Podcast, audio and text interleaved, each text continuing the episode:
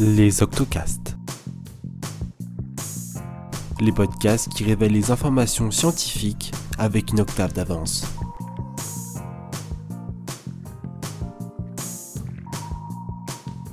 Un, 2, 3, Paris, Bordeaux, Le Mans. C'était la formule magique que disaient les, ingénieurs du son là pour. Euh, je sais plus, il y a 50 ans. Cette citation de Bruno Jacomi, commissaire d'exposition, introduit à merveille cet octocast. Chers auditrices, chers auditeurs, bonjour et bienvenue dans le monde sonore d'Octave où les habituelles phrases de nos rédacteurs font désormais place aux harmonies de nos voix. Je m'appelle Guillaume et comme tout animateur qui se respecte, je vais au fil de mes paroles vous plonger dans les abysses de cet octocast dédié à la mesure. Accompagné de Marine, reporter pour l'Octopus, nous allons mêler balade culturelle et actualité scientifique. Alors dis-moi Marine, j'ai ouï dire que tu es allée visiter une exposition sur la mesure récemment. Bonjour Guillaume, oui, tes informations sont bonnes. Je suis en effet allée à l'exposition Sur mesure, les 7 unités du monde, qui a lieu en ce moment même au musée des arts et métiers. Ah oui, d'ailleurs de nombreux médias, dont deux grandes radios françaises, ont traité récemment le thème de la mesure. Ils ont bien sûr abordé l'exposition du musée des arts et métiers avec Bruno Giacomi, le commissaire de cette exposition que tu as rencontré, euh, Marine, mais ils ont surtout parlé d'un événement. Et oui, figure-toi que l'année 2018 marque un tournant dans le monde de la mesure. Plus précisément, du 13 au 16 novembre dernier, à Versailles, la 26e conférence générale des poids et des mesures a voté les nouvelles définitions de 4 de nos 7 unités de mesure. Elles ont été établies sur la base de constantes de la physique fondamentale. On retrouve le kilogramme, qui est donc l'unité de masse, qui a été redéfinie selon la constante de Planck. Le Kelvin, l'unité de température, redéfini lui selon la constante de Boltzmann. L'ampère, l'unité de courant électrique, a lui été redéfini selon la charge élémentaire. Et enfin, la mole, unité de quantité de matière, qui a été redéfinie selon le nombre d'Avogadro. Une grande année donc pour la science. Oui, et certaines euh, des unités que tu nous décris nous paraissent assez abstraites. Alors euh, qu'en somme, la mesure est partout et nous aide au quotidien. Par exemple, l'horloge du studio indique l'heure, mais mesure aussi le temps qui s'écoule. La mesure se cache également en musique, dans les diapasons qui fixent la hauteur d'une note, ou même encore dans les éthylotests. Mais du coup, on s'y perd un peu. Alors j'aimerais bien que tu m'expliques qu'est-ce que la mesure? Eh bien Guillaume, je te propose d'écouter la définition de Maglone Chambon, la directrice du Laboratoire national de métrologie et d'essai, le LNE qui est l'une des deux entités à avoir réalisé cette exposition, à qui j'ai été posé la question. Une mesure. Alors une mesure, c'est ce qui qualifie une grandeur qui nous entoure. Ce qu'on appelle la grandeur, ça peut être une longueur, une masse, ça peut être une température, voilà, ça c'est sur les grandeurs. Et pourquoi on dit la mesure? C'est parce qu'après, cette mesure, elle peut servir à, prendre des décisions, à faire des, des politiques publiques, à permettre de faire des choix dans une recherche, etc. Alors, euh, de prime abord, c'est très technique. Alors, comment est-ce qu'un musée comme le CNAM a-t-il fait pour mettre la mesure à la portée de tous? Je vous laisse tout d'abord déguster cette chanson mythique de Podane, interprétée par Catherine Deneuve, qui introduit l'exposition par le fait que la mesure se trouve même dans les recettes de cuisine.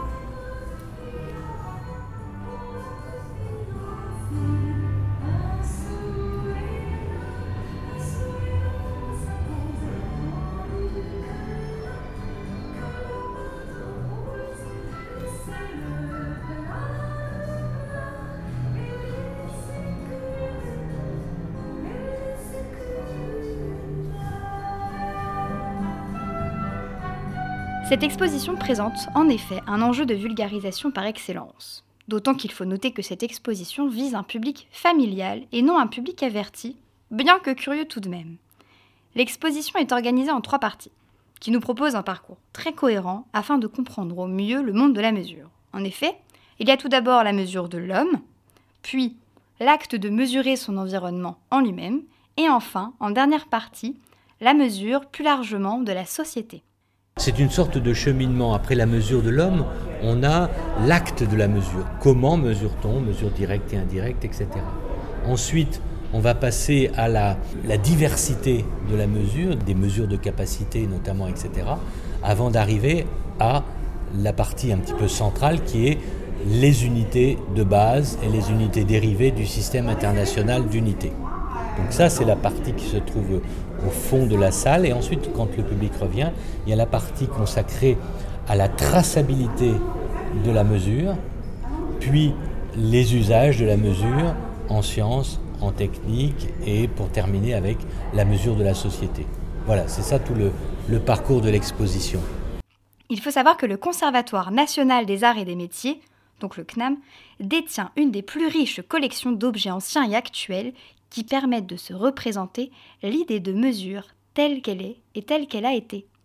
Marine, tu as eu de la chance, tu as pu participer à une visite un peu spéciale puisque tu l'as visité avec Bruno Jacomi, le commissaire de l'exposition, mais également avec Maglone Chambon, la directrice scientifique du LNE. Ce laboratoire, peu connu si je ne m'abuse par le grand public, est pourtant reconnu internationalement pour son expertise sur l'étalonnage et les certifications. Fort de ses compétences, j'imagine que les scientifiques du laboratoire sont beaucoup intervenus dans la constitution de l'exposition ainsi quelles ont été leurs relations tout au long de sa mise en place et comment ont-ils travaillé ensemble sur la vulgarisation? Alors il faut savoir qu'historiquement, en 1794, le CNAM était le dépositaire des étalons de mesure, dont le kilogramme est le mètre en platine. Par la suite, avec les évolutions techniques, de nombreux besoins sont nés, notamment en termes de sécurité pour les consommateurs. C'est à ce moment que le CNAM a décidé de créer un laboratoire, le LNE, qui était essentiellement tourné vers l'industrie, pour répondre donc à ces nouveaux besoins et réaliser diverses recherches. Au fil des années, le LNE a fait sa propre vie et le CNAM la sienne, pour que finalement, plus tard, il se retrouve sur certains projets. Aujourd'hui, il existe donc un laboratoire en commun entre les deux entités où elles peuvent travailler sur des expériences complémentaires. Le musée est une plateforme finalement très appropriée pour le partage des savoirs. Lors de la préparation de cette exposition, les dispositifs de vulgarisation entre les deux établissements se sont créés via un comité de pilotage. Mais je préfère laisser Maglone Chambon s'exprimer à ce sujet. On avait un comité de pilotage commun, donc euh, moi, euh, c'était Bruno Jacomi, donc c'était le commissaire de, l'exposition. Et il y avait des gens du CNAM qui étaient vraiment spécialisés donc, euh, dans les expositions, qui étaient voilà. Et puis nous plutôt la partie scientifique. Et donc on s'est tous mis ensemble justement essayer de faire quelque chose de ludique et, et d'accessible. Cependant, le but du musée est de transmettre des informations ici scientifiquement justes et accessibles au plus grand nombre. Cela nécessite de mettre en second plan des informations parfois essentielles pour la discipline en question. Alors du côté du LNE, a-t-on ressenti une quelconque frustration d'avoir dû mettre certaines informations en retrait? Oui, figure-toi je me suis posé la même question que toi, puisque c'est vrai que l'enjeu de vulgarisation était ici, euh, important et nous allions là-bas surtout pour, euh, pour un petit peu le décortiquer. Donc j'ai posé cette question à Maglone Chambon, qui était, donc je la rappelle, l'experte scientifique, donc la représentante du LNE, et elle m'a confirmé que pas du tout. Le public étant très large, l'objectif ici était de faire en sorte qu'il saisisse le maximum d'informations. Et je peux le dire, je pense que c'est un pari réussi. Si les gens sortent de l'exposition en disant qu'est-ce que c'est qu'une mesure? et qu'ils aient une idée de ce qu'est aussi une incertitude de mesure et qu'il ne faut pas avoir euh, croire tout ce qu'on vous propose, mais qu'il faut toujours se poser la question mais comment est faite la mesure, on sera déjà content. Cela fait quelques semaines maintenant que la visite s'est déroulée, et si tu devais retenir un objet, lequel ce serait? Ah ça, il y a des objets, il y en a beaucoup en plus. Mais personnellement, j'ai beaucoup aimé l'armoire des talons. En fait, je n'imaginais pas qu'en 1740 se baladaient des vérificateurs chargés de contrôler les mesures des commerçants, avec sur le dos une armoire en bois en guise de sac à dos. Une série de 20 étalons de mesure en cuivre qu'on appelait à l'époque mesure à huile étaient placés à l'intérieur. Et en fait, les vérificateurs se baladaient comme ça dans la ville pour harmoniser toutes les mesures utilisées dans le royaume. Et bien vraiment, moi ça m'épate. Cet objet était très gros, très volumineux et, vraiment à imaginer, je trouve ça très épatant. C'est vrai que ce type d'objet a le don de nous rendre curieux. Eh bien, c'est sur cette note historique que nous terminons cet Octocast. Et merci à toi, Marine, de nous avoir permis de voyager le temps de quelques minutes dans le musée des arts et métiers. Eh bien, merci à toi, Guillaume. Quant à moi, je vous dis à bientôt pour un prochain Octocast. Si l'envie vous en prend, vous pouvez rejoindre l'Octopus sur Facebook, Twitter et LinkedIn. Merci et à bientôt.